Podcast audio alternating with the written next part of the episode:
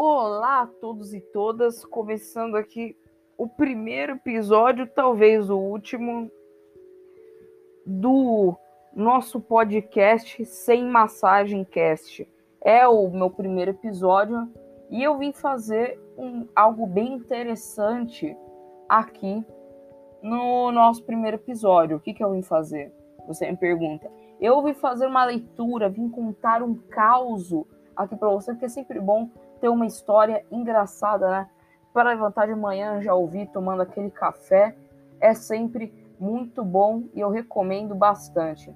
Bom, hoje eu vim ler um caos, é para um trabalho de escola, inclusive, oi professor, se você estiver vendo isso, que você vai ver.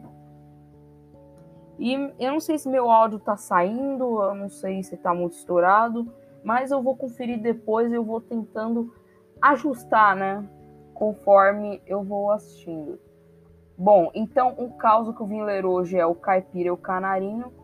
É o nome do caos, o caos que eu escrevi e eu achei que ficou legal o resultado. Bom, sem enrolação, vamos começar a ler. Um caipira estava ouvindo um passarinho cantar numa velha goiabeira. O canto do canário era tão agradável que resolveu amar um açapão para capturá-lo. Assim pensou, assim fez capturou o passarinho e o trancou numa gaiola feita de taquara. Agora que peguei você, disse o caipira, você vai cantar pra, só pra mim o dia inteirinho. Mas o, caip, o canarinho não achou graça nenhuma em ser aprisionado para o resto de sua vida. Disse então: Nós, os canarinhos, nunca cantamos quando estamos presos em uma gaiola de taquara. E você nem tem dinheiro para comprar uma gaiola de arame. Então, se você não presta para cantar, eu vou comer você Diz que a carne de canarinho bem fritinho com cachaça é coisa de outro mundo, comentou o caipira. Não faça essa besteira, pediu o canarinho. Se me libertar, vou lhe ensinar três coisas que serão muito mais úteis que comer essa pouca carne que trago em meu corpo. O caipira pensou na proposta. De fato, o canarinho não tinha muita carne. Depois de depenado e limpo, não daria nem para tapar o buraco do dente. Isso que você vai me ensinar pode me fazer um homem rico? indagou caipira. Se souber usar o que aprender, ficará muito rico.